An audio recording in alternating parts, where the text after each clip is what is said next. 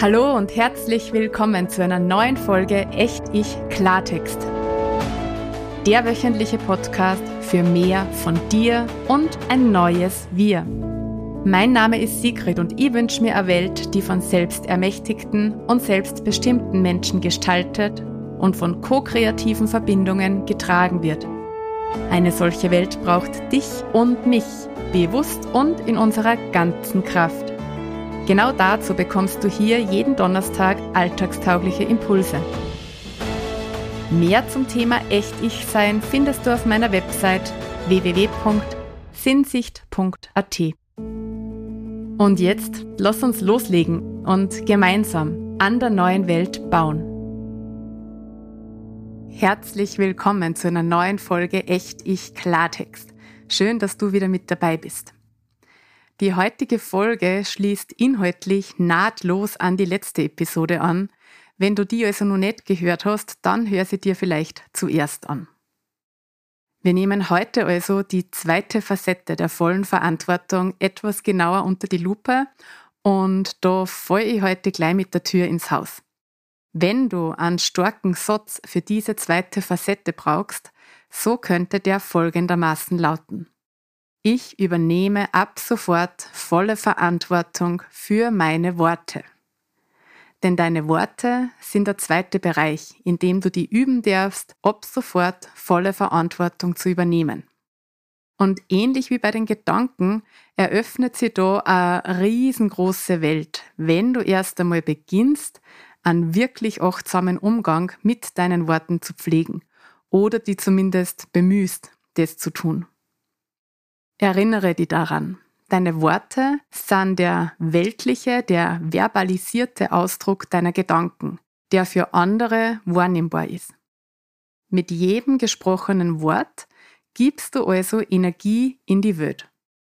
Welche Art der Energie das ist, entscheidest du durch die Wahl deiner Worte.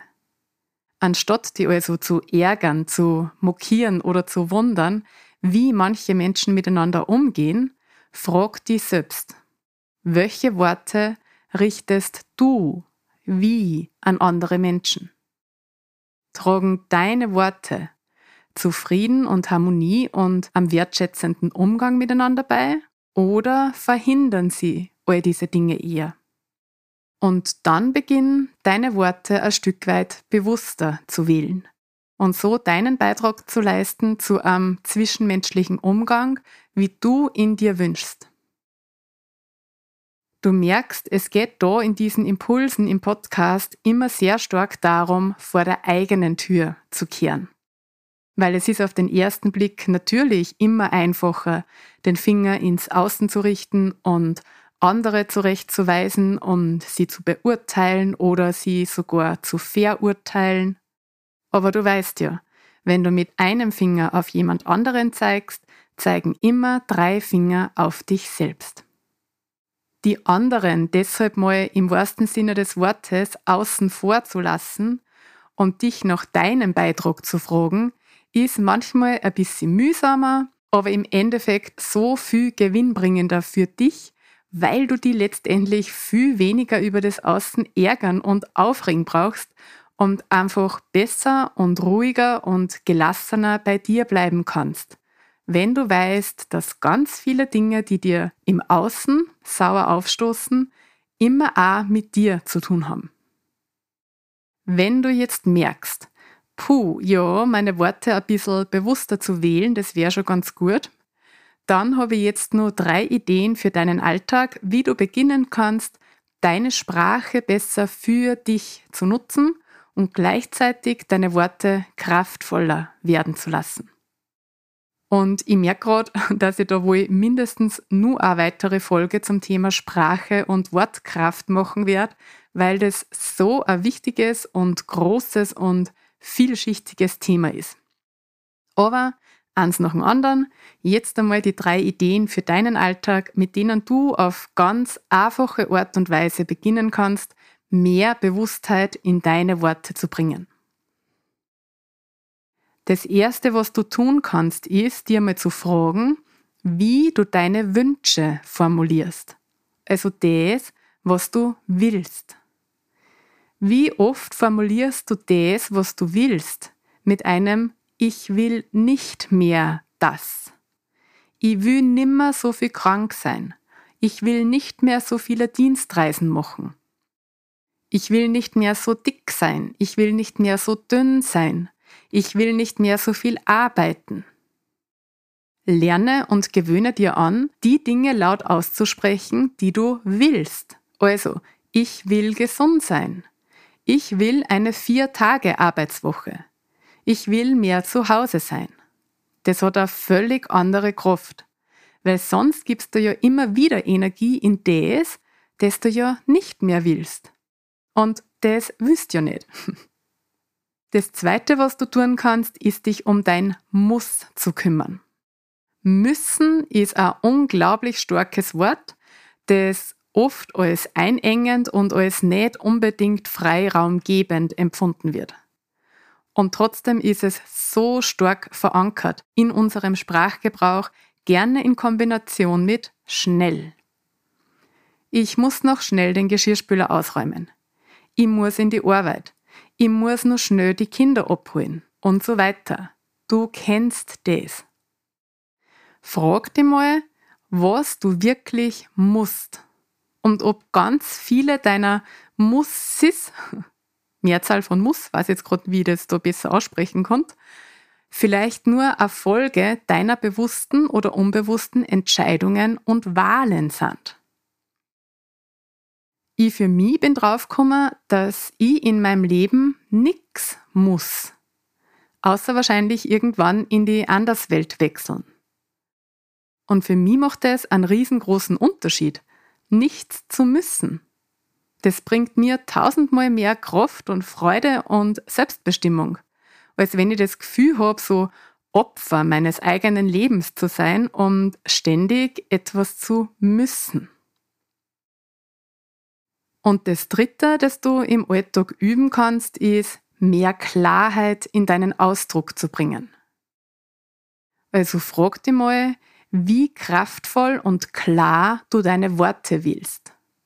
Verwendest du viele Füllwörter, viele Äms und As und irgendwie und irgendwo und vielleicht etc. Redest du gern um den heißen Brei herum? Oder bist du mutig genug, dich durch deine Worte festzulegen? Ganz klar auszusprechen, was du denkst, was du willst, was du nicht willst, was dir wichtig ist, wofür du stehst und so weiter.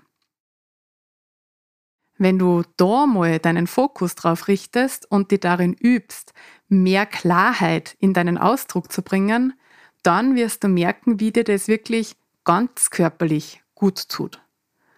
Dich eben nimmer zu verbiegen, sondern deine Worte ganz klar zu wählen. Für dich. Bei den Selbstcoaching-Materialien findest du zu diesen drei Tipps nur genauere Reflexionsanleitungen und diesmal ein kleines Spiel für deinen Alltag, eine kleine Challenge, um bestimmte Wörter, wie zum Beispiel das Wörtchen muss, aus deinem Sprachgebrauch zu eliminieren, wenn du merkst, dass du auch gar nicht so viel müssen willst in deinem Leben. Und wenn du Lust hast, nur eine Ebene tiefer zu gehen, dann gibt es diesmal auch noch Materialien zum Thema innere Worte. Denn wenn wir schon die Kraft unserer gesprochenen Worte oft unterschätzen, so haben wir die Kraft unserer inneren Worte, also das, wie wir mit uns selbst innerlich reden, meist nicht einmal am Schirm. Und da tut sich dann nur mal eine ganz eine neue Welt auf. Da liegen ganz große Stellschrauben, mit denen wir uns selbst blockieren und im Weg stehen oder, wenn wir sie richtig drehen, leicht mehr von uns leben können. Also einfach reinhüpfen in den unwiderstehlich Mitgliederbereich und die Materialien downloaden. Okay. Sei dir bewusst, jedes Wort, das du in die Welt gibst, macht einen Unterschied. Weil jedes Wort löst was in der Welt aus. Und das ist wunderschön zu sehen im Kleinen, in der eigenen Familie oder bei den Freunden. Das, wie du sprichst und worüber du sprichst, lenkt ganze Gespräche. Die Fragen, die du stößt, lösen was in anderen aus. Du kennst vielleicht den Spruch, wer fragt, führt. Also Fragen, Worte und Sprache, all das sind so kraftvolle Werkzeuge, die wir jeden Tag in der Hand haben und die wir immer für etwas einsetzen können, das uns wichtig ist. Oder eben nicht. Und der Alltag, vor allem der Umgang mit unseren Liebsten, mit denen, die uns am nächsten sind, zeigt uns ja immer ganz klar und deutlich, wo wir diesbezüglich wirklich stehen. Wie bewusst wir da wirklich sind. Und wenn ich jetzt dran denke, wie ich oft mit meinem jetzt gerade fünfjährigen Sohn spreche, wenn ich gerade nicht gut bei mir bin, wenn ich gerade tausend Dinge im Kopf habe und nicht präsent und achtsam genug bin, dann kommen mir jetzt fast die Tränen. Und dann frage ich mich, ob es mir eigentlich zusteht, da über solche Dinge zu reden und dir da ach so tolle Impulse für den Alltag mitzugeben.